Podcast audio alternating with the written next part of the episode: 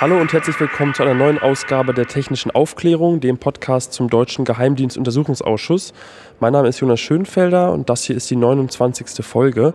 Wir nehmen die am 25. Februar 2016 auf.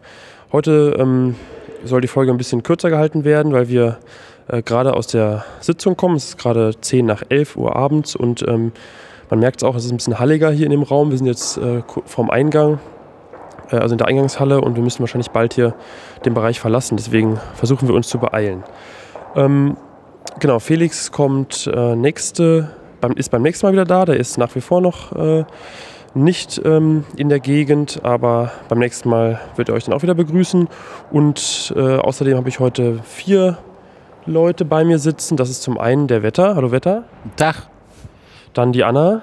Hallo. Die Stella. Hallo und der Daniel. Einen wunderschönen guten Abend. Und wir besprechen heute die, Sitzung des öffentlich, äh, die öffentliche Sitzung des Geheimdienstuntersuchungsausschusses. Heute gab es drei Zeugen und ähm, ich würde sagen, wir steigen einfach direkt in die Besprechung des ersten Zeugen ein. Das war der Herr Dr. Martin Ney. Er ist äh, aktuell Botschafter in Indien. Ähm, ja, er ist gelernter Jurist, äh, ist seit 30 Jahren beim Auswärtigen Amt und hat von 2012 bis 2015 die Rechtsabteilung Abteilung im Auswärtigen Amt geleitet. Und das ist sozusagen auch die Funktion, weswegen er heute befragt wurde. Ja, der erste Punkt, um den es bei seiner Befragung ging, war das sogenannte DOCPER-Verfahren. Äh, DOCPER steht, steht für Department of Defense Contractor Personnel. Also es ist, ähm, oder Daniel, willst du erklären, was das ist? Ja, im Grunde genommen geht es äh, bei diesem DOCPER-Verfahren darum, dass das Auswärtige Amt in Kooperation mit dem US-Militär und auf Basis von Vereinbarungen, die man mit dem US-Militär geschlossen hat, ähm, Erleichterungen ausspricht ähm, für Contractor, also für Unternehmen, die für das US-Militär hier in Deutschland tätig sind, ähm, dass zum Beispiel keine Steuern anfallen oder was auch immer. Und da können sich Unternehmen, die fürs US-Militär tätig sind, darauf bewerben und dann wird das mit dem Auswärtigen Amt abgeklärt. Und diese Unternehmen sind dann gelistet und müssen sich auch an gewisse auf, äh, Auflagen halten. Das ganze Verfahren hat man heute erstmal sehr langwierig nochmal erläutert und dass eben nach, ähm, nach den Erfahrungen von Snowden äh, dieses Verfahren nochmal angepasst wurde und dass man die Zügel angezogen hat Vorher dachte man, ja, ist ja alles, ist, ist ja, läuft ja alles super und äh, es gab keinen Argwohn. Und spätestens so bei Snowden wurde man dann ein bisschen hellhörig und äh, schaute dann auch besonders auf die Firma Bruce Allen Hamilton, äh, bei der Snowden tätig war. Ähm, letztendlich konnte Herr Ney aber auch nicht so super doll belegen, dass äh, das System, wie man es dann danach gewählt hat, nach Snowden, auch wirklich greift. Man hat im Grunde genommen vom Auswärtigen Amt gesagt, das möchte man nicht mehr alleine verantworten. Ähm, es müssen noch andere Keyplayer damit rein. Kanzleramt soll bitte kontrollieren, das Bundesinnenministerium soll bitte kontrollieren und das BMVG auch. Und als man Herrn Ney dann gefragt hat, inwieweit diese ähm, ja, Gremien das dann tun, äh, konnte aber auch nicht wirklich Auskunft geben. Also so nach dem Motto, ja, die sind ja Teil der, des Prozederes, dann kontrollieren die auch. Der Herr Ney hat immer wieder betont, dass er eben die Zügel angezogen worden seien nach dem Sommer 2013 und hat immer wieder auf diese fünf Änderungen, die angeblich vorgenommen wurden, hingewiesen und war relativ, schien relativ stolz darauf gewesen zu sein und meinte, damit hätte man das Problem jetzt wohl erschlagen. Eine der Änderungen war zum Beispiel, dass jetzt in jeder Verbalnote, das heißt die Schriftstücke, die eben diese Erleichterungen regeln für das konkrete Unternehmen, eine Klausel drin ist, dass die sich an deutsches Recht zu halten haben, was man vorher so ein bisschen auf einen Vertrauensmodus gemacht hat. Und die Klausel sei dann zweitens so formuliert worden, dass sie über das NATO-Truppenstatut hinausgeht und die US-Seite eben alle Maßnahmen ergreifen muss, um zu sichern, dass deutsches Recht eingehalten wird. Der dritte Punkt ist dann das, was Daniel gerade schon gesagt hat, dass eben das Verteidigungsministerium, das Innenministerium und das Bundeskanzleramt eingezogen werden müssen. Und das vierte, was er genannt hat, war eine beratende Kommission, die revitalisiert wurde. Das heißt, formal gab es diese äh, Kommission wohl schon die ganze Zeit, aber irgendwie wurde sie dann zu neuem Leben erweckt. Und äh, wie er sagte, zur Klärung verbleibender Fragen gemacht, was auch immer das heißt. Auf jeden Fall war das Letzte dann, was noch getan wurde, dass eine Safeguard Language in die Tätigkeitsbeschreibung aufgenommen wurde, die dann eben dargelegt hat, was Unternehmen tun müssen, um sicherzustellen, dass deutsches Recht eingehalten wurde. Und ich kann, glaube ich, gar nicht zählen, wie oft wir den Satz auf deutschem Boden wird deutsches Recht eingehalten heute gehört haben. Ähm, und genau, du hast jetzt gesagt, also ab 2013, also sprich ab den Snowden-Veröffentlichungen, wurde da eben ähm, wurde da eben anders geprüft oder wurde diese Prüfung dieser ähm, vertragsnehmenden Unternehmen ähm, äh, ausgeweitet und bis dahin gab es eine Plausibilitätsprüfung. Also die haben sich letztlich die Firmen angeguckt, ob irgendwie grob das Aufgabenprofil oder der, das Tätigkeitsprofil der Firma zu dem Aufgabenprofil, ähm, für das sie eben eingesetzt werden sollten, ob das irgendwie zusammenpasst und dann war irgendwie die Prüfung schon vorbei. Der dritte und letzte Punkt, zu dem er heute quasi noch befragt worden ist, war der Aspekt des geheimen Krieges, äh, wie das mit dem Drohnenkrieg aussah. Und da kann man im Grunde genommen zusammenfassen, was wir in den äh, letzten Folgen schon von vorherigen Zeugen zu dem Thema gehört haben. Es ist immer die gleiche Erzählung. Es wird nicht aus Deutschland äh, gestartet, also keine Drohne startet aus Deutschland ähm, und es wird nicht aus Deutschland befehligt. Und äh, auf den Aspekt Relaisstation wollte Herr Ney auch nicht eingehen. Ähm, er ließ sich auch nicht in die Enge treiben, als ähm, Hans-Christian Ströbele dann fragte, ja, wie sieht denn das dann aus mit Afrikom? Was machen die denn da? Ist das nicht auch befehligen und äh, werden da nicht diese Drohneneinsätze eventuell und hin und her? Ähm, Herr Ney war da nicht äh, von der schon wirklich zementierten Regierungslinie wegzukriegen, dass man sich da nicht in der Verantwortung sieht, dass äh, Drohneneinsätze per se nicht völkerrechtswidrig seien, weil die Drohne ja selbst keine Waffe sei, sondern nur ein Trägersystem, also wirklich wieder viele Versuche heute ähm, von dem Aspekt wegzureden, dass da einfach mal etwas in der Luft fliegt, was Menschen tötet und unter sehr fragwürdigen Umständen tötet. Ähm, Herr Ney äh, war da auch ganz wieder Profi und äh, wich da von der Linie keinen Zentimeter ab. Die Aussagen waren zum Teil sehr ähnlich äh, zu denen vom, ähm, von dem Herrn Sohm vom Bundesverteidigungsministerium, der in der letzten Sitzung befragt wurde. Der hat ja auch, ist ja auch Völkerrechtler und hat auch genau diese Fragen ähnlich beantwortet, dass er gesagt hat, es ist nicht per se völkerrechtswidrig, der Einsatz von Kampfdrohnen ich finde, wie man so per se sagen kann, äh, das, das tangiert mich nicht, weil es überhaupt nicht in meinem, meinem Aufgabenbereich war, zu sagen. Ähm, also das hat mich nicht direkt berührt, deswegen habe ich da jetzt auch nicht genauer nachgefragt. Finde ich in dem Thema so pervers, finde ich eigentlich keine Worte für. Also das kann nicht sein.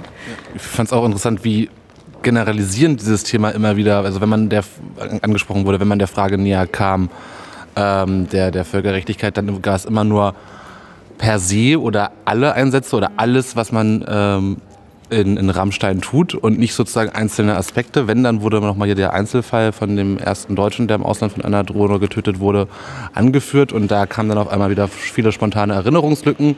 Also äh, da die, die häufigsten Sätze, also der Satz, der am häufigsten fiel, war irgendwie, meine Behörde hat ja 180 Mitarbeiter, da kann, oder meine Abteilung, da können Sie ja, versuchen Sie mal, und das ist sechs Jahre her, da kann man sich jetzt ja irgendwie an die erste Drohnentötung jetzt ja auch nicht erinnern. Und ganz auffällig war auch, dass erstmal sozusagen nach, also ein Punkt, der auch länger diskutiert wurde, war, dass die Aussagen der Amerikaner erst einmal geglaubt wurden und nicht hinterfragt wurden. Und äh, ob es denn sozusagen Anlass dazu gar, gäbe am Vertrauen der Aussagen der Amerikaner was zu ändern, hat er dann auch immer gesagt, nein, gebe keine Anlässe. Und dann hat, ich weiß nicht, wer es war, ihn nochmal mit Merkel-Phone da mit eine, Stelle, äh, eine, eine Falle gestellt, was ich auch nochmal ganz, ähm, naja, zumindest Heiterkeit fand. Äh, ja, ein Satz äh, von ihm, der mir noch in Erinnerung geblieben ist.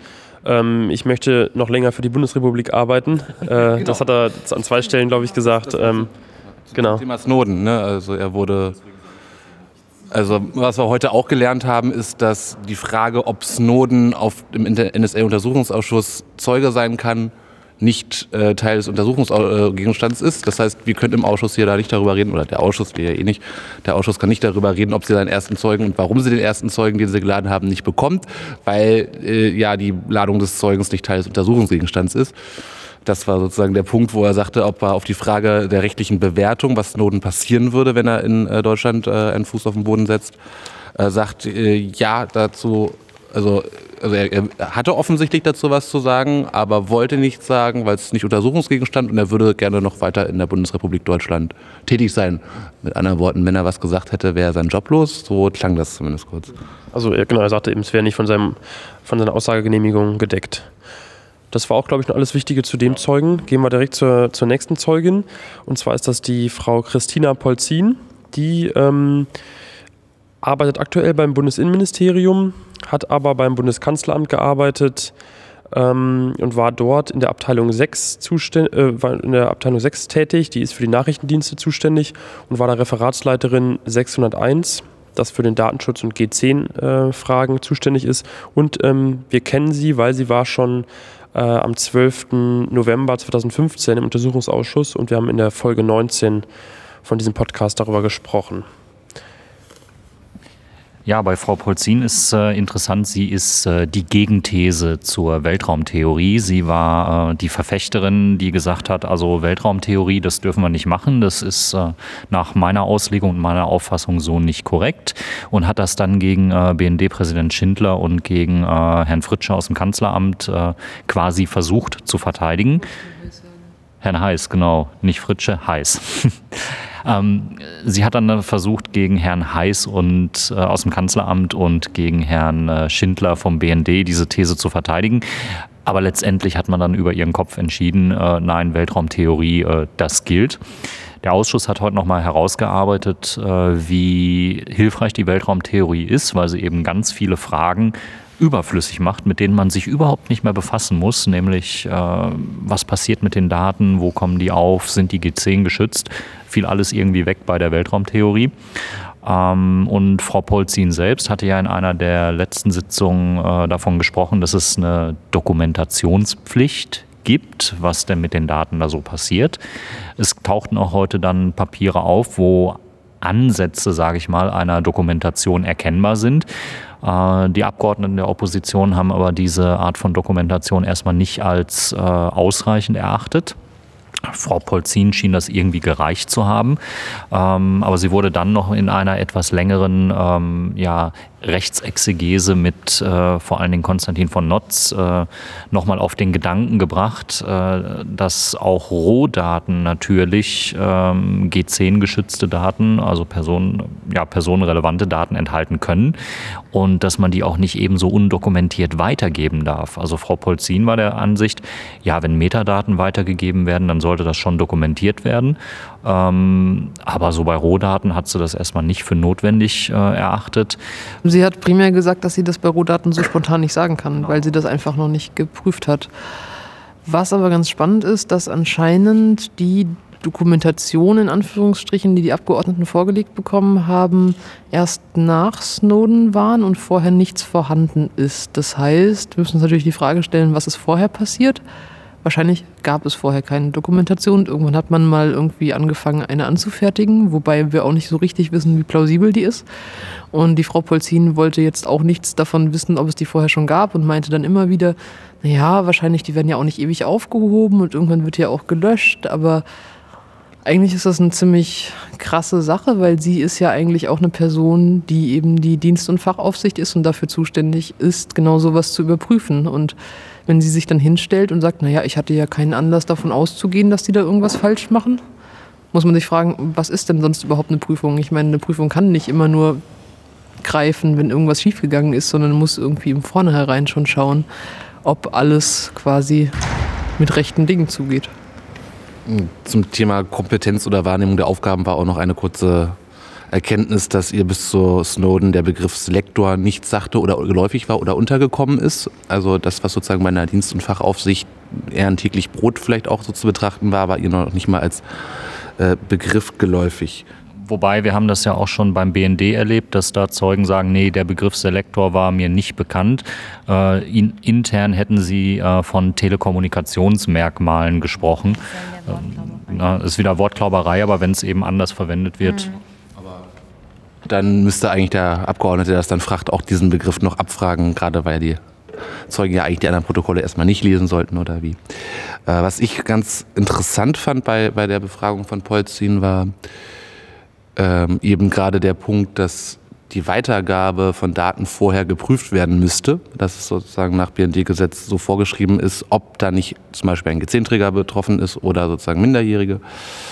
Äh, und dass diese und Frau Polzin berief sich darauf, es gibt doch den G10-Filter am Anfang. Ja, äh, der, die Rechtslage sagt aber, und das hat Herr Nutz nochmal äh, betont, dass die Prüfung nochmal stattfinden muss, ehe man die Daten weitergibt an einen anderen befreundeten Nachrichtendienst.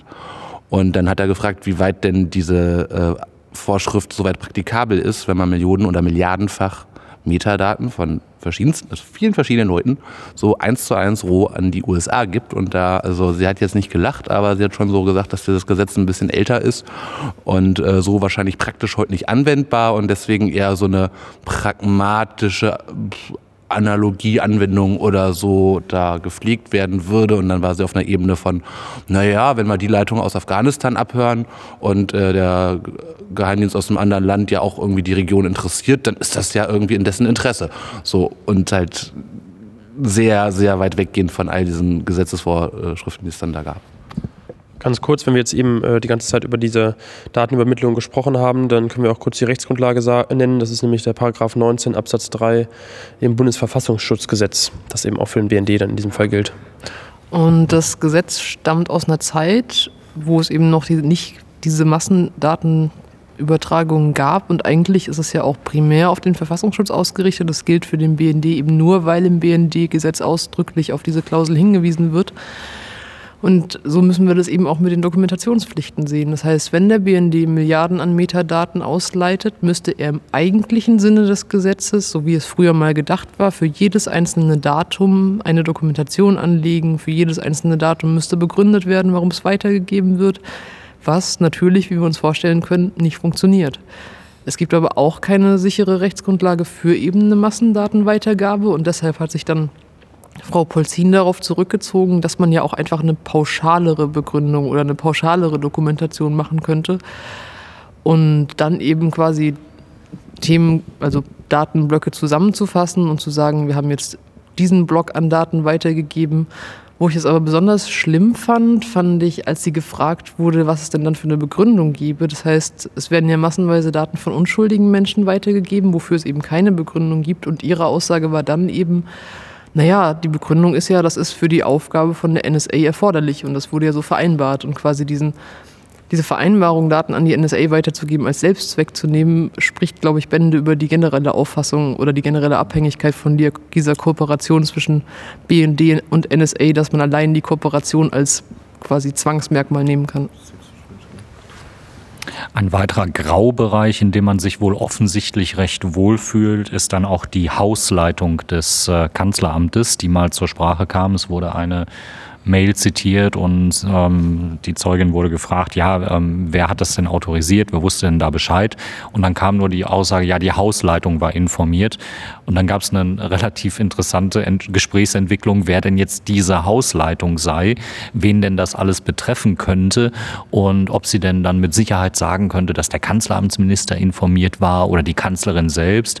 Und dann blieb es immer nur so bei, ja, die Hausleitung ist informiert, aber äh, bitte keine Personen oder so, das kann ich dann auch nicht sagen. Also üble Graubereiche, die da, denke ich mal, durchgeregelt gehören. Und äh, ob das Kanzleramt sich das gefallen lässt, schauen wir mal. Müssen wir uns noch mal kurz in diese Zeit reinversetzen. Das war kurz nach Snowden. Das war irgendwie ein Alle sind aufgescheucht. Ähm, es war ein bisschen die Frage, Moment, der BND kommt jetzt hier mit so einer Weltraumtheorie um, um die Ecke und äh, das Kanzleramt bestätigt dann sozusagen dem BND das, was er will. Ist das so? Äh, nein, nein, das war ja nur ein Vorschlag oder eine Anregung. Also natürlich hat da jemand gefordert, dass es irgendwie eine solche Ausarbeitung gibt, um das juristisch wenigstens auf irgendwelche Beine zu stellen. Und das kann eigentlich sozusagen nur an der Stelle auch vom, vom Kanzleramt vorher beantragt worden sein, dass das sozusagen da auch, also dass die Hausleitung da auch irgendwie Mutti mit beinhaltet hat, halte ich jetzt für nicht sehr unwahrscheinlich.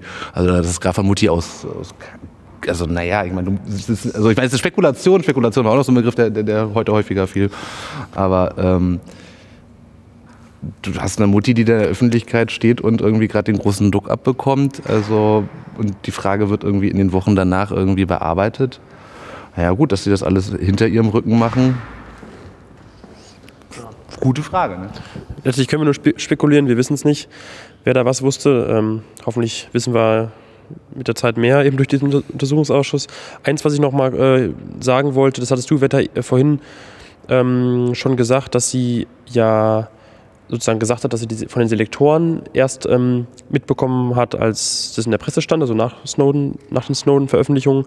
Sie hat aber auch gesagt, dass sie ähm, bis zu den Snowden-Veröffentlichungen eigentlich gar nicht keinen ähm, Anlass gesehen hat, äh, zu überprüfen, ob bei dieser Datenübermittlung von Bad Aibling an die NSA, ähm, ob da alles mit rechten Dingen zugeht. Also die haben da scheinbar auch relativ großes Vertrauen gehabt. Ähm, und erst als sie dann eben ja, durch die Snowden-Veröffentlichung gemerkt haben, dass da ähm, scheinbar äh, vielleicht was im Argen ist, haben sie dann ähm, genauer drauf geschaut und sie hat dann auch gesagt, dass es unter anderem daran liegen würde, dass eben im Bundeskanzleramt zu wenig Personal vorhanden wäre bei der Dienst- und Fachaufsicht. Ich will noch kurz festhalten, dass ich sehr, sehr lobenswert fand, dass heute nochmal mehr das Thema Metadaten angesprochen wurde. Das kam ja in den ganzen Sitzungen zuvor auch häufig zu kurz und es ging immer sehr um konkrete einzelne Operationen und diese Ausleitung und, und wenn es dann auch eher um Rohdaten und Inhalte von Kommunikation ging und dieses ganze Ausleiten von allen Metadaten eins zu eins nach außen wurde immer mal so beiläufig erwähnt. So, wir haben heute äh, Experten für Nachrichtendienstwesen, die sich hinstellen und sagen, ja, Inhalte sind am Ende jetzt auch irgendwie nicht ganz so wichtig, wenn wir erstmal die ganzen Metadaten haben, dann können wir uns Inhalt schon fast denken oder zumindest haben wir eine gewisse Aufmerksamkeit von. Und wenn es darum geht, irgendwie eine Totalüberwachung zu untersuchen, und das ist ja äh, einer der Begriffe aus dem äh, Untersuchungsauftrag, dann hat man sozusagen anscheinend offensichtlich mit diesem Thema Metadaten immer ein sehr großes Selbstverständnis von, ja, das sind ja nur die Metadaten und die gehen dann eins, also ziemlich vollständig rüber und weiter. Und das äh, kommt gepaart mit diesen, ja, das sind ja nicht direkt personenbezogene Daten, weil da steht ja nur die Telefonnummer drin und nicht mein Name. So, hm, so ähm, ist ein ziemliches Weichspülen. Und ich finde es gut, dass der Ausschuss heute da nochmal mehr in die Richtung gefragt hat und würde mir das auch für die Zukunft mehr wünschen wollte ich nur mal den Punkt machen, falls Abgeordnete geneigt dazu hören. Dann kommen wir jetzt zu der dritten und letzten Zeugin an diesem Tag, und zwar Frau Monika Genkova, wobei ich äh, glaube, dass es ein, jetzt ein Tarname war, oder? Das, das, war ein Tarname, genau. Die ist nämlich Mitarbeiterin beim Bundesamt für Verfassungsschutz, kurz BFV. Ähm, ja, sie ist Mathematikerin, hat Mathematik studiert, ähm, ist dann direkt nach ihrem Studium zum BFV gegangen, nach Köln hatte am Anfang ähm, im Bereich IT-Geheimschutz gearbeitet und war dann später IT oder ist jetzt äh, war, stimmt, war IT-Sicherheitsbeauftragte. Ähm, jetzt ist sie irgendwas anderes. Es war aber eben auch für den Untersuchungs, also war nicht mehr im Untersuchungszeitraum. Das heißt, im relevanten Untersuchungszeitraum war sie IT-Sicherheitsbeauftragte beim BFV. Und ähm, bei ihrer Befragung ging es hauptsächlich um X-Keyscore, das Programm, was die NSA entwickelt hat, ähm, was zumindest äh, ja, nach, nach einigen Veröffentlichungen der Snowden-Dokumente scheinbar zumindest in der NSA-Version Daten erfassen kann und eben auch auswerten kann. Der BND hat dann irgendwann eine Version äh, von der NSA bekommen und hat diese dann auch ähm, beim BFV installiert in Berlin auf einem abgeschlossenen System und dort wird wohl auch nur diese Auswertungskomponente genutzt. Ähm, da da ging es in der letzten Sitzung auch schon drum. Also wenn man äh, möchte, kann man da die Folge nochmal nachhören, wenn man es noch nicht gemacht hat. Genau. Ja, Frau Genkova war sich auf jeden Fall sehr ihrer Aussagegenehmigung und sehr des Untersuchungszeitraums äh, bewusst. Sie hat ganz präzise nichts aus der Zeit davor und schon gar nichts aus der Zeit danach erwähnt.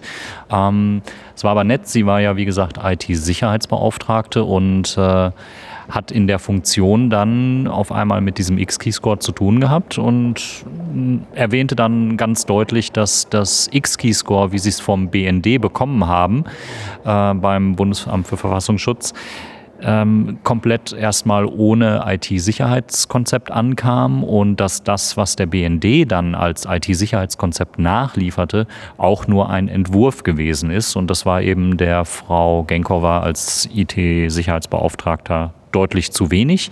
Und äh, insofern mussten sie an das System ran und mussten dann ein IT-Sicherheitskonzept konzipieren. Das hat sie dann ähm, heute auch beschrieben, wie sich das zusammensetzte. Also Sicherheit auf der Administratorenebene, wie viele Administratoren setzt man dran, wie viele Leute lässt man mit dem System arbeiten, wie sichert man die Hardware ab, dass zum Beispiel keine Daten abgezogen werden kann. Ähm, ganz wichtig die äh, Air-Gap-Geschichte, nämlich dass äh, der Rechner auf dem X-Keyscore lief, nicht am Netz war, weil man eben nicht wusste, was mit der Software passiert, wenn man sie ans Netz hängt. Ähm, sie sah da auch kein äh, tieferes Problem mit, weil das ähm, ja, weil es durchaus Usus beim äh, Bundesamt für Verfassungsschutz sei, dass man Software einsetzt, äh, wo man den Quellcode gar nicht geprüft hat. Das sei äh, immer wieder mal vorgekommen. Man könne das gar nicht äh, so detailliert prüfen. Aber irgendwie bei X-Keyscore war man sich dann doch, äh, fühlte man sich wohl doch wohler, äh, wenn das System nicht am Netz hängt. Ähm, das waren so ja, die, die langwierigsten Ausführungen rund um dieses IT-Sicherheitskonzept. Ja, und äh, sie wurde befragt, wie es denn, ob die IT-Sicherheit Nachbesserungen mal angefordert hat. Und sie schätzte das auf 20 Fälle. Also es sei 20 Mal der Fall gewesen, dass ähm, defizitäre Maßnahmen äh, gefordert wurden. Und ähm, äh, Ströbele fragte dann, und wurde es denn dann verbessert? Und dann meinte sie, naja, es liegt in der Natur der Sache. 20 Mal nachgebessert macht es 20 Mal besser. Also das Proof of Concept, also ich glaube im Raum von sechs Monaten, wie war das? Das Ding ist, dass wir so ein bisschen dieses Proof of Concept von dem IT-Sicherheitskonzept trennen müssen. Das haben auch ganz viele Abgeordnete immer wieder verwechselt. Mhm. Und da müssen wir eben schauen, dass der Proof of Concept eben nur dazu da ist, die Funktionsfähigkeit von einem System zu testen. Das heißt eben aus Sicht des Verfassungsschutzes zu gucken, naja, was macht das System, was bringt es für Ergebnisse, wollen wir das haben? Und das IT-Sicherheitskonzept ja nochmal eine ganz, nicht eine ganz andere Geschichte ist, aber einfach eine Sache ist, die parallel dazu läuft, weil man sich dann eben damit beschäftigen muss, wie kriegen wir das System sicher. Aber während des Proof of Concept hat man eben dann schon mit echten Daten gearbeitet, ohne dass man dieses Sicherheitskonzept hatte, was dann anscheinend auf einer Sicherheitseinschätzung der Frau Genkova beruhte, die meinte, naja, wenn wir das in so kleinem Stil machen, total abgeschirmt, mit einer begrenzten Anzahl von Mitarbeitern, dann ist das quasi sicher genug aber eben nicht für einen Realbetrieb. Das Problem ist jetzt, dass wir nach ihrer Vernehmung immer noch nicht wissen, wo die restlichen Probleme sind, weil liegt ja außerhalb des Untersuchungszeitraumes und weder das Sicherheitskonzept noch der Testbericht für das Proof of Concept sind im Untersuchungszeitraum fertiggestellt worden und dementsprechend hat sie dazu auch brav überhaupt nichts gesagt ein Punkt, der ähm, angesprochen wurde, und zwar kam das nämlich in der letzten Sitzung schon zum, zur Sprache, das war ja die Juristin vom BFV und die sagte damals, dass es äh, verschiedene Schnittstellen gibt, die dann jeweils nur lesen oder nur schreiben können. Und da wurde dann jetzt die Zeugin heute auch gefragt, ob es dann zum Beispiel so einen USB-Anschluss, der angeblich nur zum Einlesen der Daten funktioniert, ob man den auch ähm, anders nutzen könnte. Da hat sie dann auch gesagt, also als Admin kann man das auch umkonfigurieren. Also das scheint einfach eine softwareseitige äh, Lösung zu sein, dass das eben grundsätzlich das Schreiben von Daten verhindert wird. Aber jemand, der genug Admin, also ja, ausreichend Adminrechte hat, kann da eben an dem System dann doch ähm, viel verändern. Du kriegst letztendlich kein IT-System hundertprozentig sicher, weil immer irgendjemand äh, daran vollen Zugriff hat und äh, entsprechend arbeiten kann. Ähm, es ist immer ein Streben nach, nach Sicherheit, aber letztendlich 100% ausräumen. Wetter, was meinst du, kann man es? Ja, ich, darauf brauchen wir jetzt nicht eingehen. Das sagte jeder Innenminister und jeder Admin. Also ähm, interessant fand ich jetzt bei der Ausführung zu dem sogenannten Test von, von XQ-Score, dass sie zu, unbedingt an realen Daten testen wollten, also echten ja, gute Frage, wo die jetzt herkommen, ist natürlich nicht Untersuchungsgegenstand, Aufzeichnungen von Datenverkehr. Und aus irgendeinem Grund musste das eben in Berlin stattfinden, obwohl das Ding eh mit nichts verbunden sein soll und konnte nicht in Köln stattfinden. Keine Ahnung, die Hardware kann man nur in Berlin parken, whatever. Hab den Punkt nicht ganz verstanden, warum. Und da wurden halt diese G10-Boten oder Verschlusssachenboten irgendwie hin und her geschickt. VS-Kuriere ist der richtige Begriff. Sie hat auch schon die, sie hat auch schon die Abgeordneten äh, korrigiert. Nein, das nicht. Und also interessant ist halt einmal, dass halt da auf dieses System, in diesem neuen Testbetrieb, überhaupt reale Daten von uns Bürgern gekippt wurden. Und dass diese Transporte, der, das USB war dann die Schnittstelle, irgendwie Festplatten mit USB, äh, interessant, redundantes Autofahrerkonzept, fahren dann zwei Kuriere gleichzeitig durch, durch die Republik. Und sie meint ja, die Fahrt würde eigentlich so sechs Stunden dauern. Aber angeblich haben die Transporte auch mal nach Informationen der Abgeordneten mehrere Wochen, drei bis fünf Wochen oder so gedauert. Und also was, das kann teilweise taktiert und bewusst gewesen sein. Vielleicht hat hier jemand nochmal das besser verstanden. Oder ähm, eben halt dann nochmal so ein Grund äh, sein, nachzufragen, warum das jetzt irgendwie so, so lange dauert. Genau, das wurde ja in der letzten Sitzung auch schon mit der Juristin vom BFV besprochen.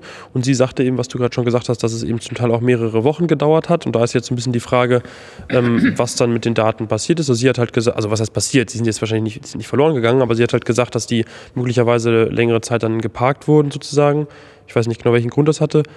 Ähm, ein Punkt, der ich auf jeden Fall auch spannend fand, und zwar wurde sie von Konstantin von Notz gefragt, ähm, ob ihr bewusst war, dass die VS-Kuriere von einem anderen Nachrichtendienst sind. Es ist nämlich so, dass diese VS-Kuriere wohl vom BND sind.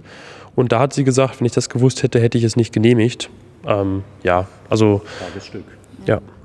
Es hieß zwar bei der letzten Sitzung auch, dass diese Festplatten nochmal verschlüsselt sind und äh, die Daten nochmal mit, also auch in Boxen sind, wo die nochmal extra mit, mit Schloss ähm, gesichert sind, aber auf jeden Fall wurden sie wohl von einem anderen Nachrichtendienst transportiert. Ich schien wirklich glaubhaft erschrocken über diese, über, die, über diese Äußerung von Notz. Und, und, sie hatte wohl auch eine Idee, warum die Transporte so lange dauern, hatte diese Idee allerdings erst nach dem Untersuchungszeitraum und konnte sie deswegen heute nicht mitteilen. So da war sie sich dann sicher, dass es nach dem Untersuchungszeitraum war mit dieser Idee. Ähm, und sie kam an einem weiteren Punkt ins Schleudern. Ähm, Konstantin von Notz fragte, ähm, wie es denn oder ob das denn häufiger vorkommt, dass man so Programme kriegt von anderen, von Partnerdiensten oder war es Fliesek? Ich glaube Fliesek, ne? dass man Programme von Partnerdiensten bekommt, die dann auf einmal so implementiert werden müssen. Und da kam sie wirklich ins Schleudern, weil da wollte sie keine Aussage zu treffen, konnte aber auch nicht ausräumen, dass das jetzt ähm, häufiger vorkommt. Ähm, sie zog sich dann auf eine kurze Beratung mit Herrn Ackmann vom Innenministerium zurück und war sich dann wieder ganz sicher, dass das außerhalb des Untersuchungszeitraums äh, liegt oder gelegen hat. Also war schon wieder interessant zu sehen, was da an äh, Kreuzfeuer da so abging. Und wir müssen jetzt, glaube ich, raus, ne? Ja, dann machen wir jetzt äh, Schluss. Wir müssen jetzt den Raum hier verlassen. Ähm, die nächste Sitzung wird dann voraussichtlich in drei Wochen am 17.03. stattfinden. Ähm, wir werden wieder da sein. Bis dahin vielen Dank fürs Zuhören, vielen Dank für die Spenden via Flatter und bis zum nächsten Mal. Tschüss. Danke und tschüss. Und vielen Dank für die G10-Tasche, die mir von einem Hörer nicht überbracht wurde, aber irgendwie so vermittelt wurde.